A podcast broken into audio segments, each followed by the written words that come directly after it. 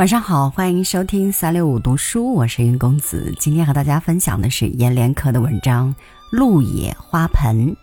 一起来听。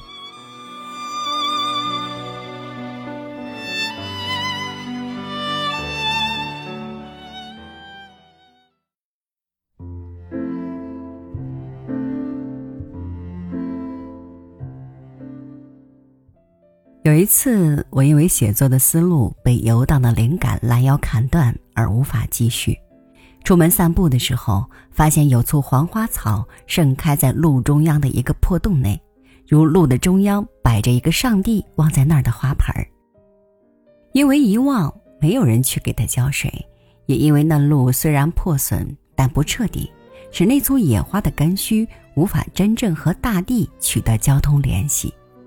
他借着一场雨的恩赐和人们的脚与车轮的宽容，终于盛开到了如一个少女在广场人流中的亭亭玉立。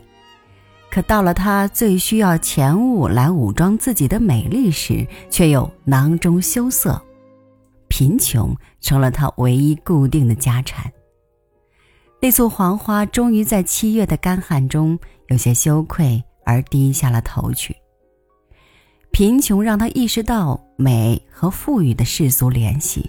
这是今天中国都市倩女对人生共有的感悟。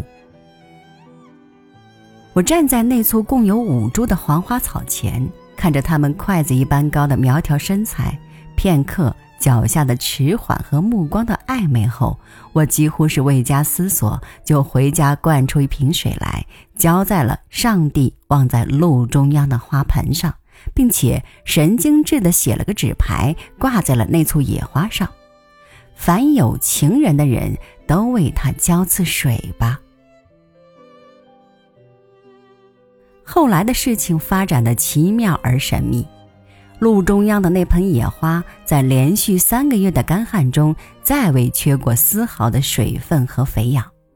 而我在每天的写作之余，出门散步时，装模作样的私下观察，却总是双目空空，如便衣警察徒劳无为的守候，从未见过有人去给那簇黄花浇水和施肥。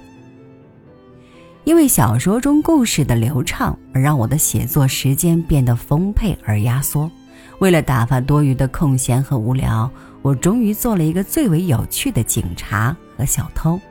每天午时和接近黄昏的下班时间里，我都躲在一片树林里偷窥。终于在一天中午，豁然发现，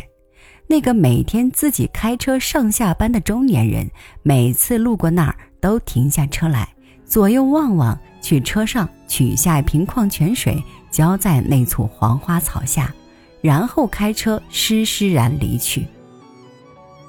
还在一个黄昏时，发现住在这个院里的一个台湾女人，四十余岁，在中关村经营电子公司，生意兴旺如高楼失火着烈焰。而她也在每天下班的时候停车下来，在那花旁看看是旱涝情况，而给那簇野花浇水或施肥。还有一个经常到这园里装修施工的工头老板，也会有事无事散步到那儿。给那簇野花施肥和浇水。那时候，我的小说《风雅颂》写得快捷而顺畅。写作之余，我最少偷窥到有六到七个住在园里或常在园内的男人或女人，去给那挂有“凡有情的人都为他浇次水”把纸牌的黄花草浇水和施肥。直到那簇黄花草因为水肥过剩。反而有些银害伤病，露出水涝而黑的花叶，才在另一天的黄昏里，夕阳布满天空之后，总是从一个花草满园的人家走出钢琴弹奏声的女主人公，把我写的纸牌取下来，又挂上了她写的纸牌，上书四个大字：适可而止。后来的事情。出现了一个最无趣的结局。